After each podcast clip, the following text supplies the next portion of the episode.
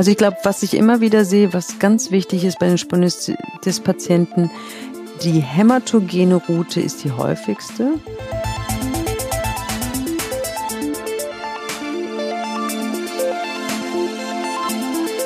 Also wichtig, dass wir eine gute Anamnese machen. Consilium Infectiorum, der infektiologische Klinik-Podcast mit Professor Matthias Plätz.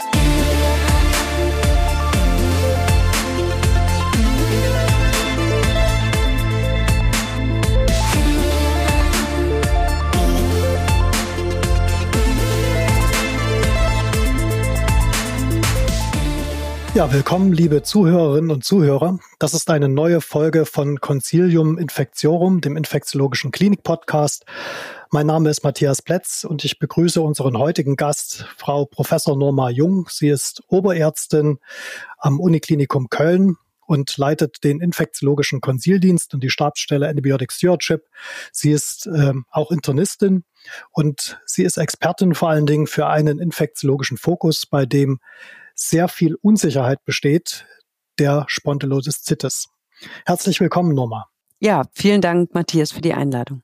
Ja, danke, dass du Zeit für uns hast. Vielleicht kannst du uns auch mal berichten, wie du zu diesem Fokus gekommen bist. Da gibt es ja wirklich wenig Leute, die sich damit von internistischer Seite wirklich gut auskennen. Also seit vielen Jahren bin ich hier im infektiologischen Konsilservice tätig und da haben wir immer wieder Anfragen aus unserer Orthopädie-Unfallchirurgie bekommen. Nun ist es hier am Uniklinikum Köln so, dass wir auch eine ausgewiesene Klinik ähm, haben, die viel Erfahrung in Wirbelsäulenchirurgie haben und natürlich deswegen werden auch sehr, sehr viele Spondylitis-Fälle zugewiesen. So kam es eben, dass wir auch einfach im täglichen Alltag sehr viele Patienten gesehen haben und haben dann uns wirklich diesem Krankheitsbild noch mehr genähert, sowohl indem wir SOPs aufgestellt haben, zusammen interdisziplinär ein Osteomyelitis-Board gegründet haben und auch jetzt ähm, eine Spondylitis-Studiengruppe hier in Köln multidisziplinär gegründet haben, wo wir einige wissenschaftlichen Auswertungen mit einer großen Kohorte auch durchführen das ist wirklich beeindruckend, was ihr da strukturell aufgebaut habt. Du hast ja auch äh, immer wieder Review-Artikel dazu publiziert, so Fortbildungsartikel und für unsere Zuhörerinnen und Zuhörer, die würden wir dann auch in den Show Notes verlinken. Da können Sie also auch genauer nachlesen. Vielleicht mal zum Einstieg ins Thema, bei welchen Patienten denkst du denn überhaupt an den Spondylolisthesis? Was sind so Risikofaktoren? Was ist so sozusagen die klinische Konstellation, wo bei dir der Verdacht aufpoppt, das könnte eine Spondylolisthesis sein. Also wichtig ist immer dran zu denken, wenn Patienten kommen mit ähm, starken Rückenschmerzen und die haben zusätzlich ein hohes CRP oder haben zusätzlich Fieber. Das ist die eine Patientengruppe. Die andere Patientengruppe, die wir häufig sehen, gerade bei Blutstrominfektionen, insbesondere mit Gram-positiven Erregern, ähm, dann ist es vor allen Dingen wichtig, vor allen Dingen, wenn die Rückenschmerzen angehen, frühzeitig daran zu denken.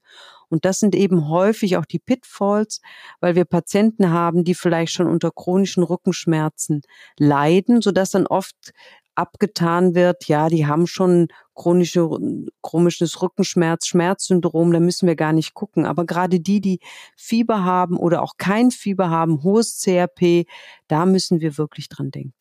Also du hast einmal den Verdacht, wenn jemand mit einer typischen Klinik kommt, also Rücken, Rückenschmerzen und Fieber sozusagen als diese Konstellation, die die Aufmerksamkeit schärfen sollte. Und dann, wenn du in der Blutkultur typische Erreger findest, die eben eine Spondylolisthesis hervorrufen können, wenn man initial nicht an den Fokus gedacht hat. Welche wären das denn? Bei welchen Erregern würdest du gezielt suchen? Eigentlich bei Gram-Positiven. Also ich hatte heute noch äh, einen Fall, ähm, äh, wo ich konsiliarisch tätig bin mit einem Patienten, der infiltriert war, Steph Epidermidis. Der sollte eigentlich kommen, weil er eine Aorteninsuffizienz hatte, um, um eine neue Klappe zu bekommen. Ähm, und er hatte plötzlich starke Rückenschmerzen. Ich habe gesagt, ich traue dem Braten nicht, macht ein MRT und siehe da, hat eine Spondylitis bei Staphylococcus epidermidis und zusätzlich im Echo, was ich empfohlen hatte, noch eine Endokarditis. Also diese Konstellation, da sollte man unbedingt ähm, die Spondylitis auch ausschließen.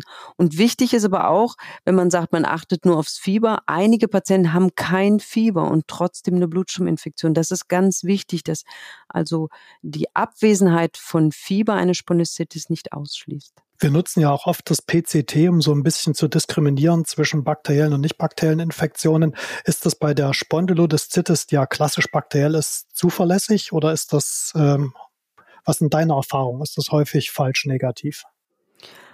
Also da muss ich ehrlich sagen, bei diesem Krankheitsbild gucke ich wenig aufs PCT. Es gibt ja viele Veröffentlichungen auch zu verschiedenen Biomarkern. Für mich ist da die Literatur noch nicht ähm, überzeugend, ähm, sondern ähm, eigentlich ist so der klassische Marker Leukozytose, CRP, das, was mir ausreichen würde. Mhm. Und was wären so typische Höhen vom CRP? Wenn du, du hattest vorhin gesagt, sehr hohes CRP, wenn du den Bereich mal angeben könntest? Es ist ganz unterschiedlich. Ähm, hängt natürlich auch davon ab, einige Patienten werden mit einer antibiotischen Vortherapie zugewiesen. Ähm, das wäre natürlich dann der Patient, der niedrigeres CRP hat. Und wir haben natürlich auch verschiedene Erreger. Also wenn wir eine fulminante Sepsis haben und sehr hohe CRP-Werte, bei uns ist der Normwert bei fünf und wir hätten dann 300 zum Beispiel, die gibt es. Aber es gibt auch diejenigen, die nur 70 oder 80 haben. Mhm. Du hattest vorhin gesagt, ich weiß nicht, ob ich dich richtig verstanden habe, der Patient äh, wurde infiltriert. Ähm, Meintest du damit sozusagen dieses Quaddeln bei chronischen Rückenschmerzen, was manchmal gemacht wird? Da habe ich nämlich auch schon festgestellt, ähm, die Fälle, an die ich mich erinnere, da waren zwei oder drei dabei, die tatsächlich vom Hausarzt gequattelt wurden mit einem Lokalanästhetikum und im Nachgang dann eine Blutstrominfektion, aber auch mit diesem Fokus entwickelt haben. Da haben wir gerade eine ganz ähm, neue Arbeit veröffentlicht, wo wir das auch nachgeguckt haben in unserer Kohorte und wo man auch typisch sieht, äh, da haben wir die verglichen, die die äh, vorher eine Injektion hatten, eben ähm, an der Wirbelsäule wegen Schmerzen mit denen, die eine native Spondylitis hatten und sehen da, dass die eigentlich ähm, ein besseres Outcome haben, weil die Genese einfach eine andere ist, eben meist nicht hämatogen, sondern iatrogen und auch eher ähm, Erreger der Hautflora haben. Also da haben wir weniger Staph aureus Blutstrominfektionen, was ja doch auch ein prognostischer ähm, Faktor ist.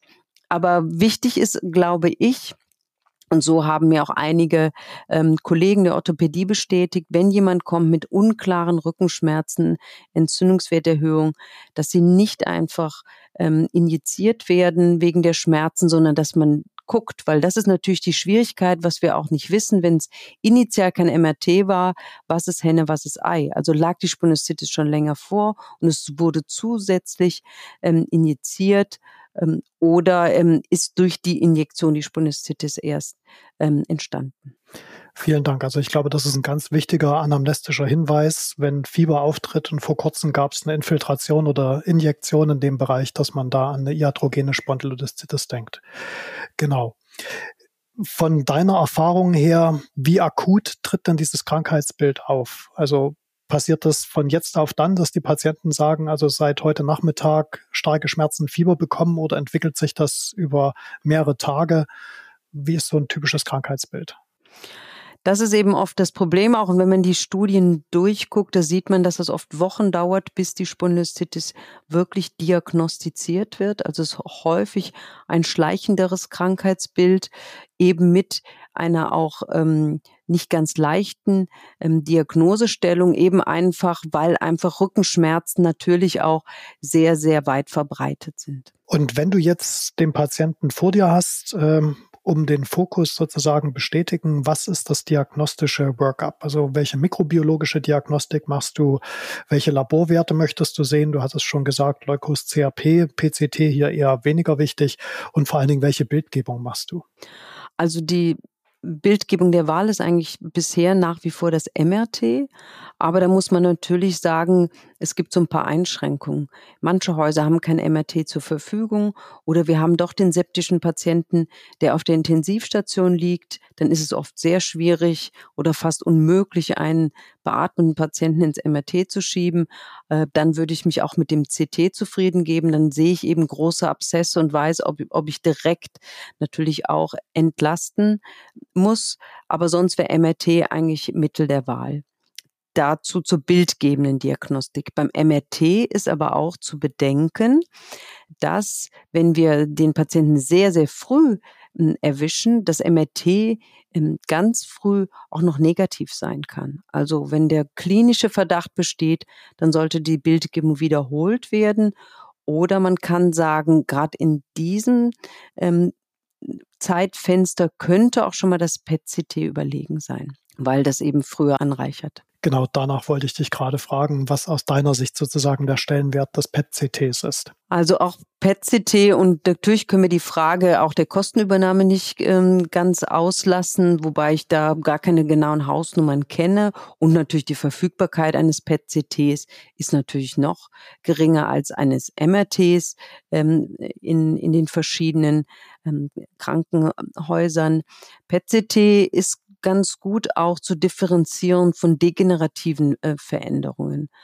Ähm, aber ähm, und natürlich auch, wenn man sagt, man will weitere Foki finden, also wenn es wirklich disseminierte Infektionen sind und wir wollen mal gucken, ähm, ob wir noch einen weiteren Fokus haben, den wir nicht ähm, übersehen wollen. Aber schwierig ist es manchmal auch zu differenzieren, zum Beispiel zwischen einer Neoplasie ähm, oder eben posttraumatischen Störungen. Das ist dann im PET erschwert. Okay, also wir halten fest, MRT ist eigentlich äh, Mittel der Wahl für die Bildgebung, wenn verfügbar, gegebenenfalls auch ein PET, CT eher zweite Wahl. Und wie sieht's jetzt aus mit der mikrobiologischen Diagnostik? Also jeder Patient, wo wir den Verdacht haben, sollten wir auf jeden Fall was wenig invasives Blutkulturen abnehmen. Und so auch wie bei der Sepsis mehrere Paare, weil eben auch bei Patienten, wie wir es eben schon erwähnt haben, aber man kann es gar nicht oft genug erwähnen, die auch kein Fieber haben, wir trotzdem auch positive Blutkulturen äh, finden können. Und dann hängt es natürlich auch so ein bisschen ab, wie das, wie der weitere Werdegang ist. Ist das sowieso ein Patient, der zugewiesen wird, weil er aus aus verschiedenen Indikationen, die es ja auch gibt, operiert werden muss, dann können wir natürlich direkt äh, in der offenen OP intraoperative Proben gewinnen und dort auch mehrere Proben. Ist das nicht der Fall, das heißt, es besteht keine klare OP-Indikation und die Blutkulturen verbleiben negativ, dann empfehlen wir eigentlich ähm, eine CT-gesteuerte Punktion, bleibt die negativ, eine offene Biopsie. Also das Workup ganz wichtig an der Stelle, aber das Problem ist natürlich immer, dass äh, viele Kollegen aus Angst, dass der Patient septisch werden könnte, dann mit einer empirischen Antibiotikatherapie anfangen und äh, damit sozusagen die Aussagekraft der Kulturen deutlich einschränken. Wie gehst du um, wie berätst du dann die Kollegen an der Stelle? Sagst du, auch wenn der ein hohes CAP hat, wir müssen jetzt nicht anfangen oder wie lange wartest du, bevor du sagst, den behandeln wir jetzt empirisch? Also wir versuchen wirklich die ähm, empirische Antibiotitherapie so lange äh, vorzuenthalten oder damit so lange zu warten, bis wir den Erreger gefunden haben. Das heißt, ähm, dass wir wirklich, wie ich es eben schon gesagt habe, den Workup machen. Das heißt, Blutkulturen abnehmen, negativ, dann den, den nächste Stadium. Und da geht's wirklich darum, den Patienten klinisch natürlich gut zu beobachten. Aber es sagten wir auch zu Beginn ja schon, das ist ja oft, bis die Diagnose gefunden ist, vergehen oft mehrere Wochen. Also es kommen Patienten, die sagen, sie haben seit mehreren Wochen schon Rückenschmerzen, also und sind hier noch nicht septisch geworden. Aber natürlich ist es ein Patient, den wir gut klinisch ähm, beobachten müssen. Und wenn er dann septisch wird, natürlich direkt starten. Also das heißt, man kann schon mal durchaus drei, vier, fünf Tage im Klinikum ohne Antibiotika zubringen, um die mikrobiologische Diagnostik abzuschließen. Okay, ich, das, das ist, glaube ich, wirklich eine ganz wichtige Botschaft. Noch eine kurze Frage. Ich hatte mal ein Gespräch mit einem Unfallchirurgen, der immer sehr viel Wert auf die Urinkultur gelegt hat, weil er gesagt hat, Erreger, die er dort findet, findet er dann auch oftmals intraoperativ. Was ist da deine Meinung dazu? Hat das einen Stellenwert, Urinkultur bei solchen Patienten? Also da habe ich eigentlich eine klare Haltung, dass man das nicht durchführen sollte. Ähm, da ist meine Erfahrung, wenn dies durchgeführt wird und wir finden eine Erreger, dann wird es direkt behandelt. Das führt zu einem ganz anderen Thema, ähm, was auch eine kluge entscheidende Empfehlung ja ist, asymptomatische Bakterie sollte nicht behandelt werden. Es gibt dazu eigentlich in CID eine ganz schöne Studie. Ich meine, das wäre aber zu periprothetischen Infektionen gewesen, wo das ja auch immer wieder diskutiert wird. Ähm, wo man dann Urin genommen hat und geguckt hat, was entwickeln die später für periprotetische Infektionen. Und da sah man, dass der Erreger im Urin ein anderer war als der, der, wenn eine Infektion aufgetreten ist, sodass da keine Korrelation bestand. Also für mich hat das eigentlich keinen Stellenwert. Klares Statement, vielen Dank. Ja, wenn du in der Blutkultur jetzt einen Staph aureus findest ähm, oder auch Enterokokken, das ist natürlich dann wahrscheinlich ziemlich klar und, und, und beweisen, dass das auch relevant ist. Aber wie gehst du dann damit um, wenn du gerade bei einem Patienten, der vielleicht noch keine Fremdkörper an der Wirbelsäule hat, einen Staph-Epi findest? Oder andere Koagulasen negative Staphylokokken. Wie interpretierst du das? Mhm. Dafür ist es eben ganz wichtig, und da haben wir hier bei uns im Haus auch wirklich einen guten Standard entwickelt, der, der regelmäßig auch so angewandt wird, dass wir mehrere Paar Blutkulturen haben und dass, wenn operiert oder Proben genommen werden, mehrere Proben genommen werden. Weil sonst stehen wir immer vor der Diskussion, ist es eine Kontamination oder ist es wirklich eine relevante Infektion? Und deswegen muss man das immer vor dem Hintergrund dis, ähm, diskutieren. Und da natürlich, wie du auch sagst, ähm, haben wir auch einmal vor einigen Jahren veröffentlicht, dass wir untersucht haben, postoperative Spondylocytiden unabhängig vom Fremdmaterial verglichen zu nativen Spondylocytiden und haben auch da gesehen, dass die Hauterreger der Hautflora häufiger auftreten, also auch die Klose-negativen Staphylokokken. Also das ist gar nicht so ungewöhnlich, auch ohne Fremdmaterial, wenn die vorher eine Injektion hatten oder eben operiert wurden, dass wir da auch Klase-negative Staphylokokken finden. Das muss nicht immer Fremdmaterial assoziiert sein. Hm. Also wichtige Botschaft, wenn man ein Staph-Epi in vielen Blutkulturen hat, auch ohne Fremdmaterial, kann das relevant sein. Würdest du in so einem Fall also angenommen, der Patient hat keine OP-Indikation, würdest, würdest du dich dann zufrieden geben mit, äh, sage ich mal, vier von vielleicht sechs abgenommenen Blutkulturen in Staph-Epi oder würdest du sagen, du möchtest trotzdem noch eine CT-gestützte Punktion?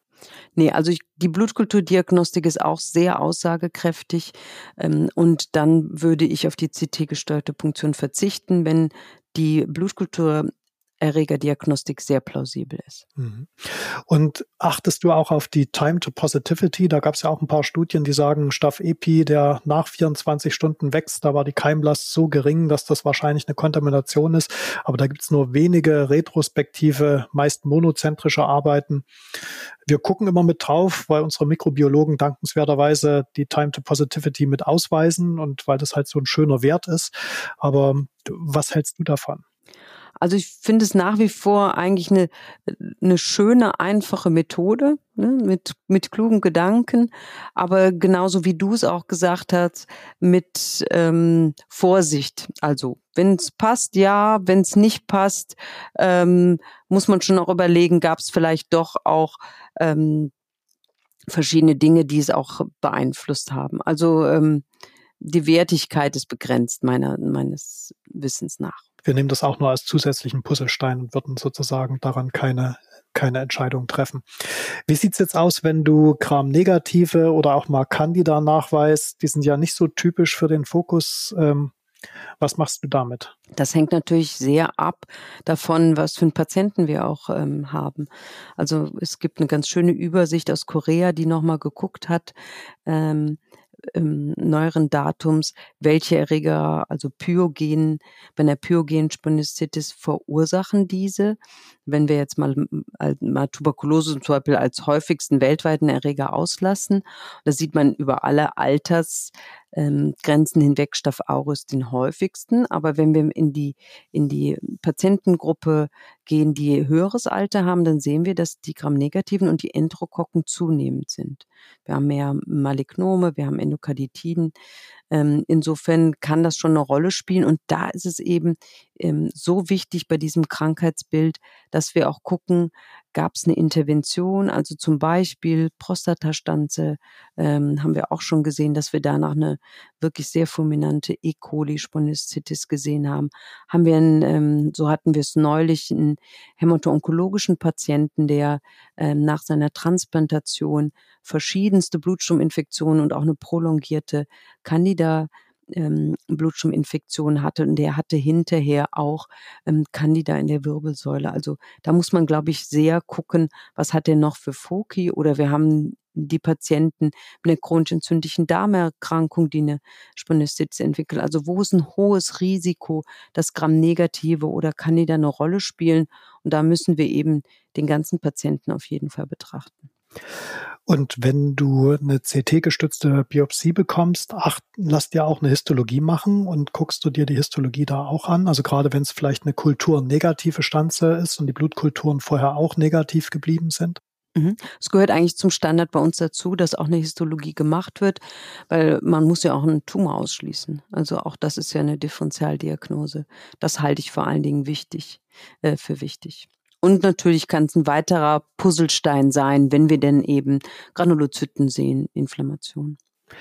Und wie sieht's aus mit denen, was man immer wieder in infektiologischen Lehrbüchern findet, aber eigentlich im klinischen Leben in Deutschland zumindest sehr selten mit den nicht kultivierbaren und schwer kultivierbaren? Also Tuberkulose nimmt ja deutlich ab sozusagen als Ursache für die, für die Spondylodiszitis. Und wie sieht's aus mit den Prozellen zum Beispiel? Da wird das auch immer wieder beschrieben. Hast du sowas schon mal gesehen oder guckst du dann auch weiter, wenn die Kulturen negativ bleiben? Also wir haben auch bei uns schon ähm, ein, zwei, drei Bruzellosen gehabt, ähm, einer Spondylitis. Ähm, ja, wir gucken weiter und das ist bei uns auch fester Standard, ähm, dass eben auch Proben weggefroren werden und auch früh geguckt wird, wenn es negativ ist, ähm, mittels ähm, Tuberkulosekultur, die natürlich länger dauert, aber auch wird geguckt nach säurefesten Stäbchen und es wird auch geguckt nach einer ähm, TBC-PCR. Hm. Und macht ihr begleitend dann auch, also gerade für die Prozellen ist ja die Serologie, glaube ich, schon relativ spezifisch.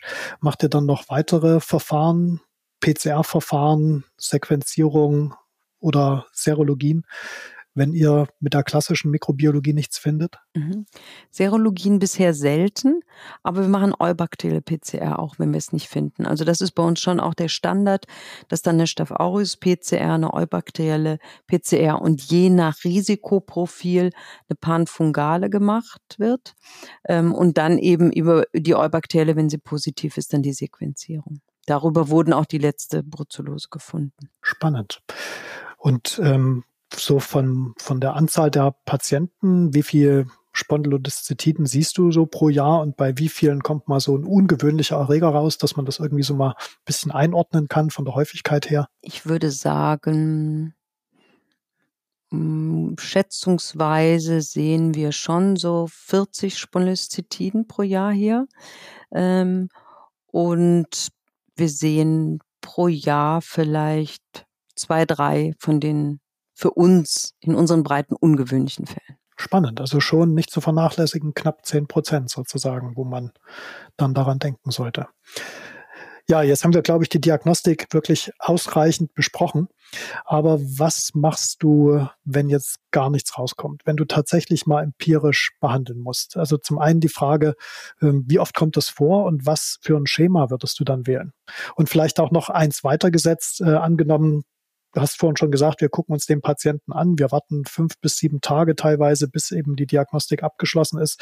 Wenn der jetzt sich tatsächlich verschlechtert, eine Organdysfunktion, eine Sepsis entwickelt, was wäre dann dein favorisiertes Regime, mit dem du eine Therapie beginnen würdest? Mhm. Also wenn er eine Sepsis entwickelt, ähm, ich glaube, dann würde auch ich breit antibiotisch äh, behandeln.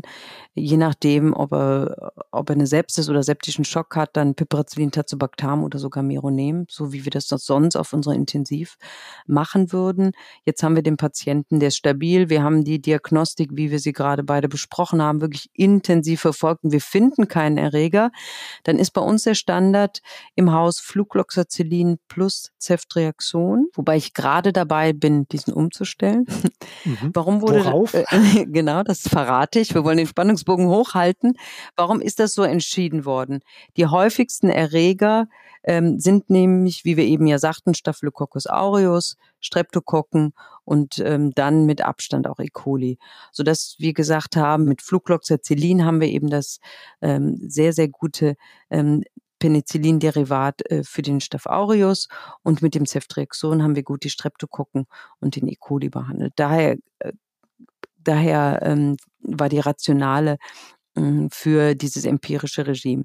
Ich habe jetzt gerade ähm, im Review-Verfahren für unser äh, Paper unsere Kohorte nochmal durchgeguckt und da wurde gefragt vom ähm, Reviewer, hat ein bisschen wehgetan, welche ähm, empirische, wie war denn die Quote, dass die empirische Therapie gewirkt hätte, so dass ich dann alle Resistogramme nochmal durchgucken musste. Ähm, das hat aber geholfen, weil ich wollte das eh schon lange tun. Manchmal braucht man ja diesen Druck. Und dann haben wir eben gesehen, dass eigentlich Unazid bei unseren Patienten häufiger wirksam wäre als Flucloxacillin-Ceftreaktion. Und das liegt eben daran, dass wir auch einige mit Enterokokken haben. Äh, und der Enterococcus und ich glaube fast ausschließlich Enterococcus fecalis. Das gucken wir uns gerade genauer an. Ähm, und äh, wollen das analysieren. Also angeguckt haben wir es schon. Und da haben wir natürlich bei dem ähm, ähm, Unazid die bessere Wirksamkeit. Bevor es gleich spannend weitergeht, möchten wir Sie kurz auf unsere hochwertigen Patientenratgeber hinweisen. Geben Sie Ihren Patienten wertvolles Wissen mit nach Hause von A wie Abszesse bis Z wie Zöliakie. Mit über 50 verschiedenen Patientenratgebern, teilweise auch in andere Sprachen übersetzt, unterstützen wir Sie in Ihrem Behandlungsalltag. Fordern Sie die Patientenratgeber kostenfrei unter kontakt.infectofarm.com an. Die E-Mail-Adresse und den Link zu den Patientenratgebern als Download finden Sie auch in den Show Notes. Jetzt wünschen wir Ihnen weiterhin viele interessante Minuten mit dem infektiologischen Klinik-Podcast des Consilium Infectiorum. Als du sagtest, äh, wenn der jetzt eine Sepsis entwickelt, Piptaz, äh, Meropenem, da fragen wir uns auch immer, sollen wir an so einer Stelle dann schon die Enterokokken, zumindest die Enterococcus fecalis Lücke schließen bei dem also beim Meropenem zumindest die gesamten Enterokokkenlücken schließen, ähm, hätten wir wahrscheinlich dazu tendiert, wobei die Fälle sind wirklich sehr, sehr selten, dass man, dass man da ad hoc was geben muss. Ja, also Enterokokken spielen auch eine Rolle und wahrscheinlich Fäkales mehr als Fetium, aber vielleicht noch, wenn du einen Patienten hast, die meisten werden ja heute gescreent auf multiresistente Erreger und du hast einen Kolonisationsbefund, äh, MRSA, MRGN, VRE, würdest du die bei einem Patienten, wo du keinen Erreger mit einem wirklich substanziellen mikrobiologischen Workup findest, würdest du diese Multiresistenten mit empirisch adressieren? Ich glaube, wenn er stabil ist, initial nicht. Ich würde ein empirisches Regime geben und dann eben wieder genau gucken, ob ich nicht doch rausfinde, wie die Genese ist, was für ein Risikoprofil er hat und dann gucken, wie er klinisch anspricht. Du hattest gesagt, vom Spektrum her war das Ampicillin-Sulbactam am besten nach, aus, aus eurer Kohorte, weil es eben auch den Enterococcus fecalis mit erreicht. Welche Rolle spielt bei euren Überlegungen die sogenannte Knochengängigkeit? Da wird ja gerade von chirurgischer Seite immer sehr viel Wert drauf gelegt. Also beliebt ist ja immer Clindamycin, was ja die Infektiologen wegen der verschiedenen Risiken auch für Clostridium difficile, du schüttelst schon den Kopf. Das können die Zuhörer nicht sehen, aber ich kann das gut nachvollziehen. Ich würde den Kopf auch schütteln. Ähm, aber welche welche Rolle spielt sozusagen die Penetration in den, in den Knochen und welche Antibiotika würdest du hier sozusagen oder sind gut etabliert, wo die Penetration bekannt ist. Ich würde das nochmal anders aufzäumen wollen. Also gerade bei den IV-Therapien vertraue ich eigentlich fast allen Medikamenten, dass sie am Knochen ankommen.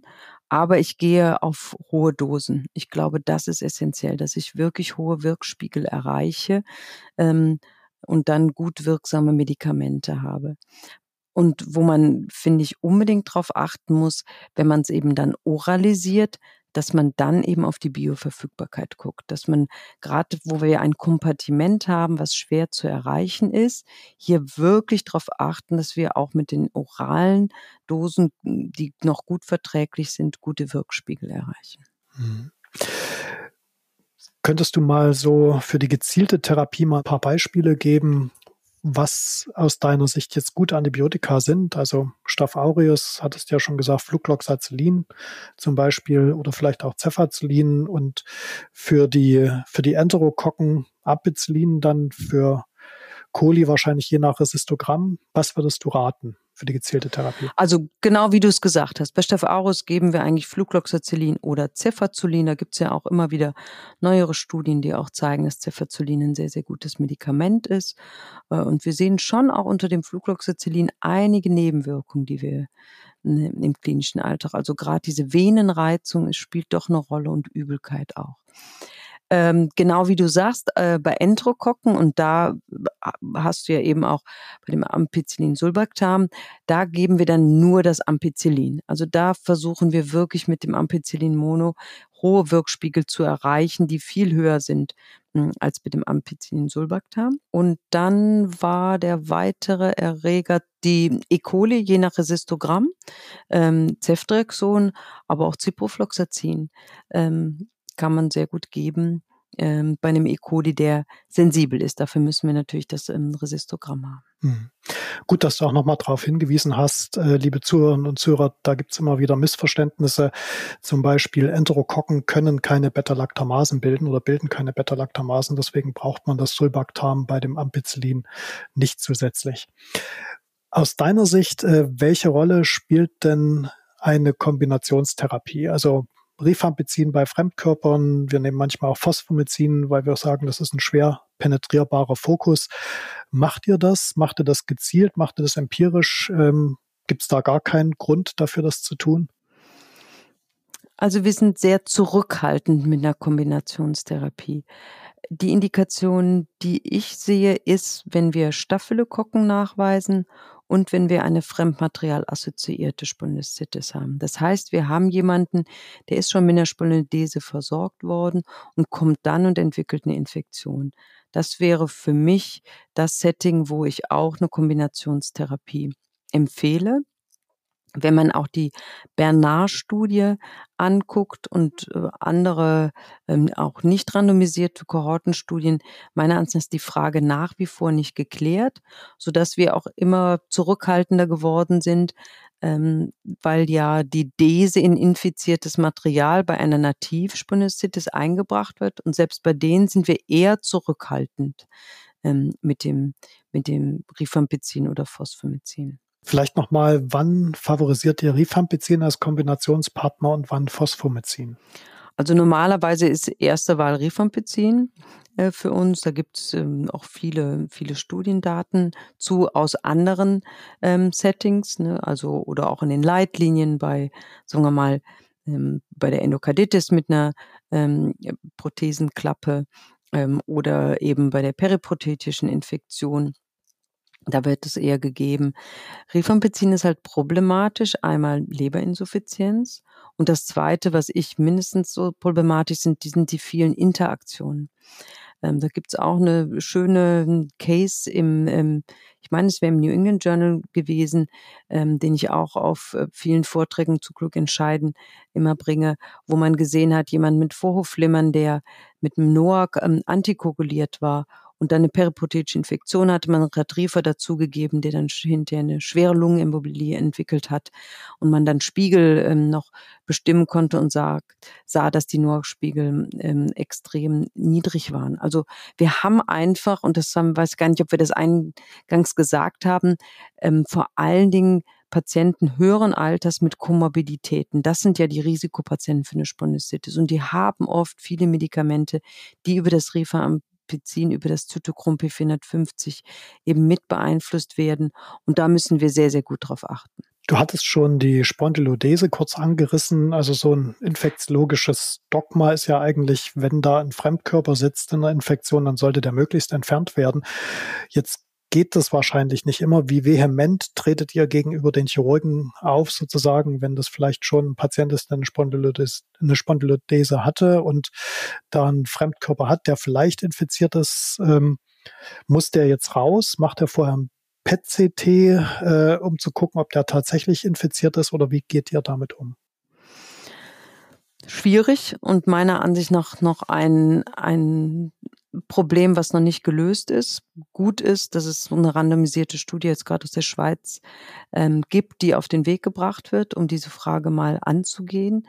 Da hoffe ich, dass wir da ein bisschen mehr Klarheit haben, wenn diese Studie veröffentlicht ist. Ähm, sagen wir mal, bei Frühinfektionen ähm, dann sind wir eher zurückhaltend, weil es ist ja statisch total schwierig. Ich bin jetzt nicht der Orthopäde, aber das kann ich jetzt so aus internistischer Sicht sagen, gerade bei Frühinfektionen, wenn das Ganze noch nicht fest ist, das Material rauszunehmen. Deswegen ist es da so, dass dann Debridement ähm, auf jeden Fall und auch ähm, noch ein Biofilm aktive Substanz dazugeben und es dann drin behalten. Und bei den späteren Infektionen, wenn es auch schon gut durchbaut ist, dann versuchen wir wirklich im Einvernehmen, wenn es irgendwie geht, zu erwirken, dass es auch äh, getauscht wird oder ausgebaut. Mhm. Aber meist wird sie ja noch benötigt. Das ist sicherlich auch ein Thema, was ihr dann im Board besprecht, nämlich an. Mhm. Das finde ich eine sehr gute Idee eigentlich dafür, sowas einzurichten. Ja, unbedingt.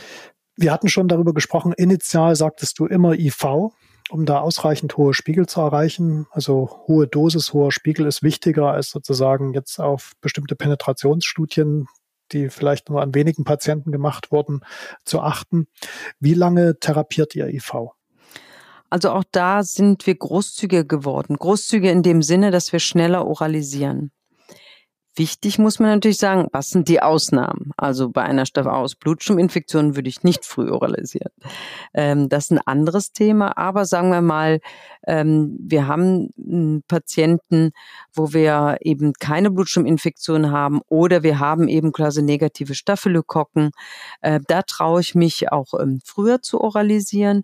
Da gibt es ja auch die neue randomisierte Studie, äh, die UVIVA-Studie, die auch im New England Journal veröffentlicht wurde die eben verglichen hat, ähm, Oralisierung, frühe Oralisierung, also es war nur maximal sieben Tage IV zugelassen äh, gegen eine späte und da hat man keinen signifikanten Unterschied gesehen nach einem Jahr.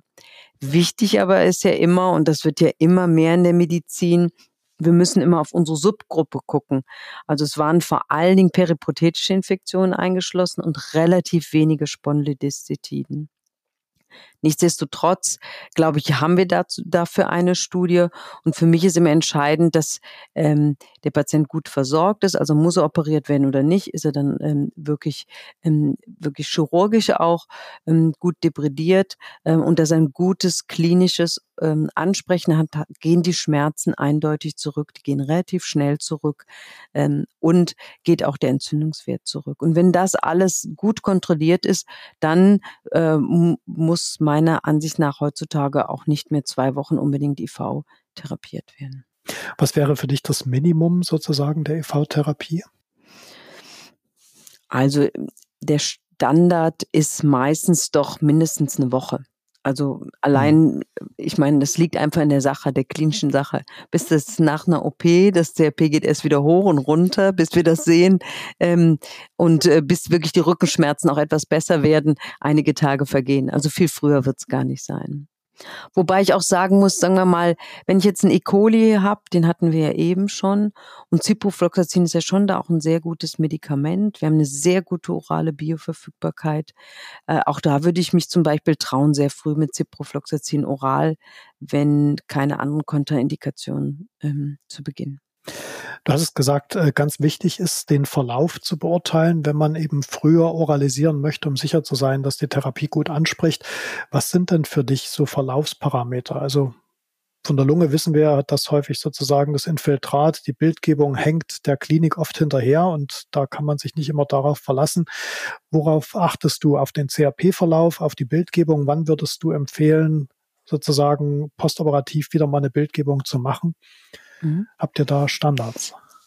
Also das ist gut, dass du das fragst, weil ähm, ich glaube, es wird häufig auch zu lange therapiert. Ähm, und so ist es auch in den Leitlinien, dass wir eigentlich keine MRT-Kontrolle brauchen, weil das MRT nachhängt. Und da gab es auch mal eine kleine Studie, die das gezeigt hat, dass es kein guter Parameter ist für das Ansprechen. Das kennen wir ja auch aus, ähm, aus anderen Bereichen. Das dauert, bis sich das Bild ähm, wirklich äh, verbessert. Ähm, deswegen wird keine MRT-Kontrolle empfohlen, es sei denn, ich habe klinisch den Verdacht, dass der Patient nicht gut anspricht, dass wir doch noch einen Verhalt haben, doch nochmal operiert werden muss. Und dann sagen wir, macht nochmal eine Kontrolle, hier stimmt irgendwas nicht. Das heißt, bei jemandem, der wichtigste Parameter ist wirklich der klinische Verlauf. Gehen die Rückenschmerzen adäquat zurück? Geht das laborchemisch? Geht das ähm, CRP adäquat zurück, mit aber auch Berücksichtigung, dass es erstmal wieder ansteigt postoperativ, dass man das nicht fehlinterpretiert. Und wenn ich auch jemanden habe mit einer Blutstimminfektion, ähm, haben wir schnell auch ein Ende der, ähm, der Bakteriämie. Und äh, wenn du sagst, geht das CRP schnell zurück, würdest du bei jemandem, der jetzt sagen wir mal zwei Wochen IV behandelt wurde, erwarten, dass das CRP sich schon normalisiert hat? Oder weil manchmal, sag mal, dümpelt das so bei dann leicht erhöhten Werten für einen längeren Zeitraum und dann weiß man gar nicht mehr so richtig, äh, baut sich jetzt vielleicht doch wieder was auf oder bin ich noch sozusagen im grünen Bereich? Mhm. Also ich kenne jetzt keinen kleinen klaren Cut-off, der das wirklich mal beleuchtet hat, ab, ab welchem CRP ähm, muss ich vorsichtiger sein. Also ich, du wirst es selber aus deiner täglichen Praxis kennen, der Infektiologe ist da ja oft großzügiger. Also ne, bei uns fünf ist normal, wenn jemand ein 20, 30er CRP hat, dann ist das für mich auch normal. also man muss es natürlich klinisch beurteilen, aber wenn der gut rückläufig ist, und das hängt ja auch davon ab, wo war sein initiales CRP. Und wenn er dann alles stetig fällt, wirklich alles besser wird, er ist bei 50 oder 40, da wäre ich auch schon gewillt, es zu oralisieren. Okay. Und wie lange würdest du gesamt behandeln? Du hast gesagt, das wird häufig zu lang behandelt. Wahrscheinlich müssen wir nicht so lang behandeln. Also ich kannte noch die eine Studie 12 versus 6 Wochen. Da war 6 Wochen genauso gut wie 12. Deswegen haben wir eigentlich so als Anhaltspunkt äh, zwei Wochen IV, dann vier Wochen oral. Ähm, wie lange behandelt ihr oder seid ihr schon kürzer? Weil wir wissen ja, kürzer ist besser. Meistens zumindest. Also so machen wir es genauso. Aber seit der Bernard-Studie, die du ja gerade zitiert hast, haben wir halt eine randomisierte Studie und geben auch sechs Wochen. Ich glaube, früher haben wir es viel länger noch therapiert, aber seitdem machen wir es auch mit sechs Wochen. Und was sind jetzt orale Therapieschemata, wo du sagst, äh, und wie, wie dosierst du? Würdest du bei den oralen Medikamenten dann höher dosieren? Wir haben ja das Paradoxon ganz häufig, dass die IV-Dosen höher sind als die oralen Dosen, was ja eigentlich nur mit den Zulassungsstudien zu tun hat. Also Ampicillin-Sulbactam gibt man ja IV teilweise vier, fünf, sechsfach höher als die orale Dosis. Ähm, wie macht ihr das? Geht ihr dann höher rein oder was wäre so ein typisches orales Schema für zum Beispiel Staph aureus, für ein Enterococcus fecalis oder für ein Coli? Mhm. Ähm, wir geben eigentlich gerne Kotre, muss ich sagen. Da bin ich mal so die ganze Literatur durchgegangen. Da gibt es auch nicht sehr gute Evidenz, wie hoch wir überhaupt gehen müssen. Das geht von 960 Milligramm zweimal täglich bis sechsmal täglich. Äh, die meiste Literatur hat dreimal täglich genommen. Und das ist auch die Dosis, die wir hier verwenden. Also sonst geben wir oft ja auch bei sonstigen Infektionen nur zweimal 960. Ähm, wir geben dreimal 960. 160 bei Knocheninfektionen. Weil wir müssen ja auch so ein bisschen gucken, dass es auch äh, von der Verträglichkeit passt. Also wenn wir, ich weiß nicht, wer sechs Wochen oder vier Wochen ähm, ähm, sechsmal täglich 960 Milligramm durchhalten würde. Das wäre das. Dann eine gute Alternative äh, finde ich auch das Doxycyclin. Natürlich die Phototoxizität ist immer zu beachten mit äh, 200 Milligramm. Dann, wenn wir Rifampicin zum Beispiel dazu brauchen, dann kann man auch die Chinolone geben. Da gibt's ja mit so die meisten Kohortenstudien, vor allen Dingen bei den periprothetischen Infektionen. Ähm, und ähm, wenn wir es dann geben müssen, obwohl es ja eher schlechter ist, zum Beispiel bei Staph aureus, wobei wir dann eben häufiger auf das Levofloxacin gehen, dann gehen wir auch mit etwas höherer Dosis rein.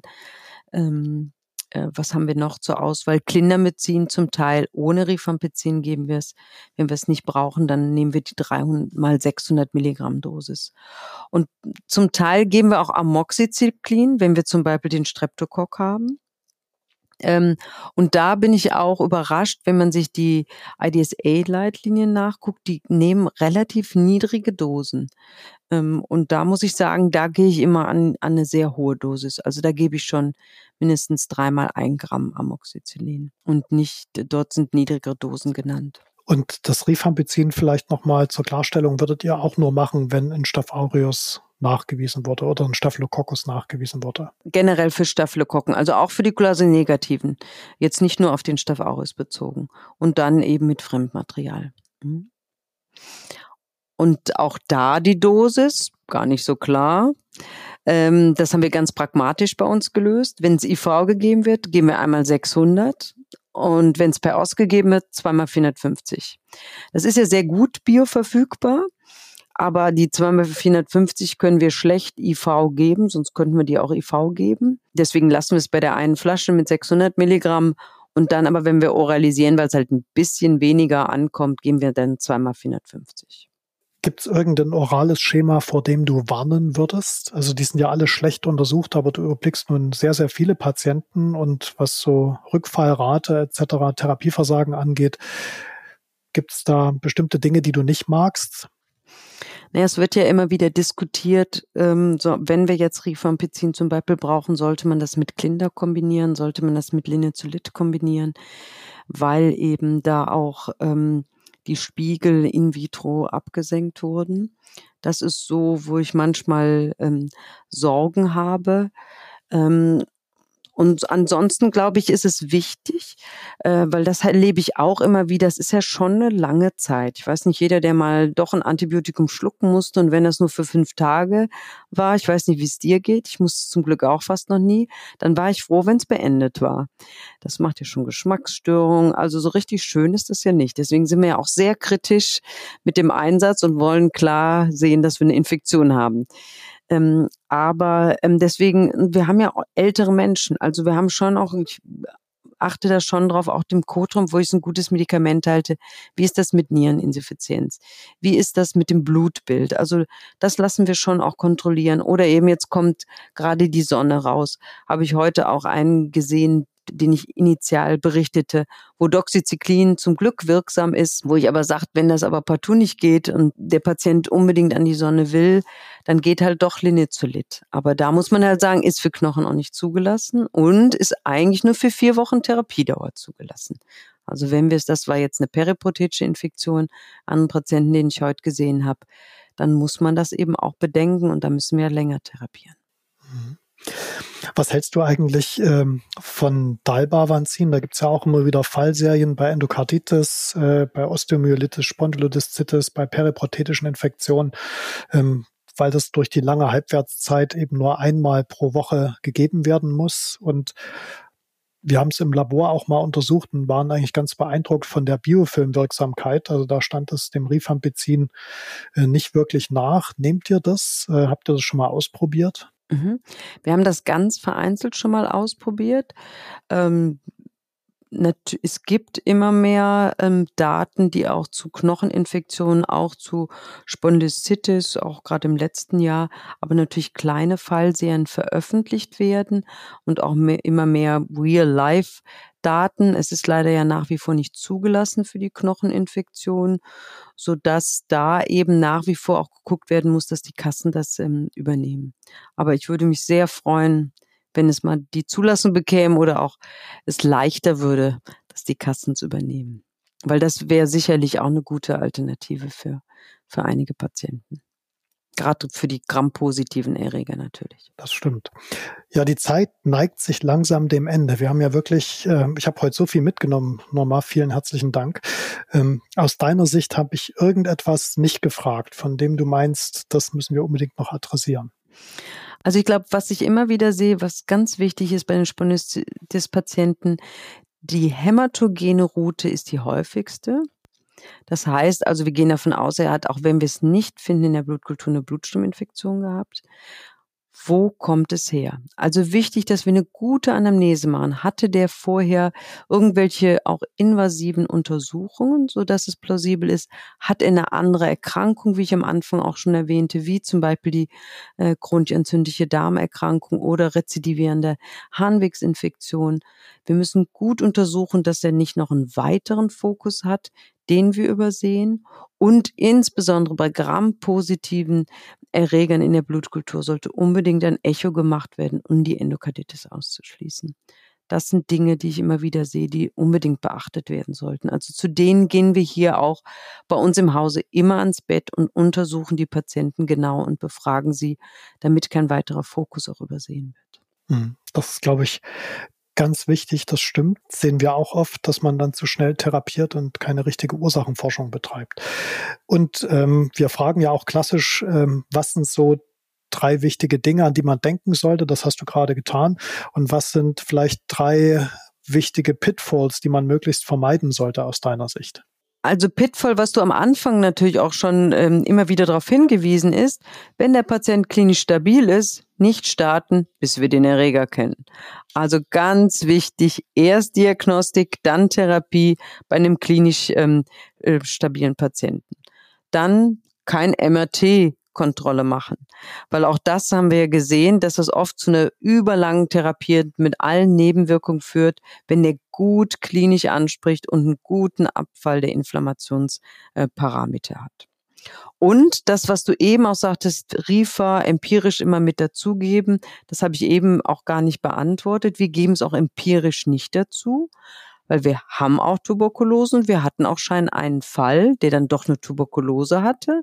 Der hatte dann natürlich dafür eine Monotherapie und war auch Rifa-resistent geworden. Genauso haben wir ja auch die Patienten, sagen wir mal, wir würden unser Regime mit Rifa kombinieren, also Flucloxacillin, Ceftrexon und haben dann Koagulase negative Staphylokokken bei einem Patienten und die wären, wir hätten keine wirksame Medikation und geben das Rifa, dann hätten wir schon etliche Tage ähm, eine Monotherapie und wir haben eine schnelle Resistenzentwicklung. Mhm. Ganz wichtig. Vielen Dank. Ja, was ich auch noch immer frage an solchen Stellen, Infektiologie freut man sich ja auch manchmal über seltene Differentialdiagnosen. Was war so der exotischste Erreger, der dir an deiner, ja, der Zeit, seitdem du dich mit Spondylolisthesis befasst, untergekommen ist? Also das ist ein Fall, den wir jetzt auch gerade veröffentlicht haben und wo ich mich, wo ich selber auch, ist ja immer gut, wenn wir ähm, älteren Infektiologen, ich nehme nehm dich mal mit in mein Boot, immer uns noch, noch weiter täglich freuen, dass wir auch Sachen lernen. Und zwar hatten wir dann Echinococcus-Fall. Und da sind wir wirklich auch auf den Leim gegangen. Und zwar, und das ist das, was du eingangs auch gefragt hast, man muss sich immer wieder fragen, ist das plausibel oder nicht? Weil wir hatten da auch mal Propioni nachgewiesen, dann war es sogar in zwei von drei Proben. Dann hatten wir in einer von vier Proben dann Staph aureus dazu, obwohl es aber gar nicht so richtig passte, auch von der Klinik. Und äh, den haben wir wirklich mit allen möglichen Regimen behandelt, bis wir, glaube ich, nach einem Jahr ungefähr erst rausgefunden haben, dann auch mit der Pathologie und dann der Serologie, dass der eine Echinokokken-Spondylolisthesis hatte. Das stimmt. Wir hatten auch tatsächlich mal einen publiziert, aber das war keine Spondylolisthesis, das war eine Gelenkinfektion, die wir da nachgewiesen haben. Das hat man tatsächlich nicht immer auf dem Schirm. Ja, also vielen herzlichen Dank. Wir haben das Thema, glaube ich, wirklich ganz erschöpfend behandelt und du hast auch viele Studien genannt, auch viele eigene Arbeiten, die würden wir in die Shownotes stellen. Und liebe Zuhörerinnen und Zuhörer, vielen Dank für Ihr Interesse und bleiben Sie uns treu. Sie bekommen auch CME-Punkte, wenn Sie die Fragen beantworten. Und wenn Sie uns noch nicht abonniert haben, würde ich mich freuen, wenn Sie es tun. Und wir freuen uns natürlich auch über ein Feedback. Ich wünsche Ihnen noch einen schönen Tag und viel Erfolg beim Versorgen Ihrer Patienten. Auf Wiedersehen. Das war der Infektiologische Klinik-Podcast des Consilium Infectiorum. Vielen Dank, dass Sie reingehört haben. Wir hoffen, es hat Ihnen gefallen und freuen uns über Ihre Bewertung oder Feedback an klinik.infectofarm.com. Die E-Mail-Adresse finden Sie auch in den Show Notes. Empfehlen Sie den Podcast gerne Ihren Kollegen, denn Wissen wirkt, wenn man es teilt. Vielen Dank fürs Zuhören und bis zur nächsten Folge, Ihr Team von Infectofarm.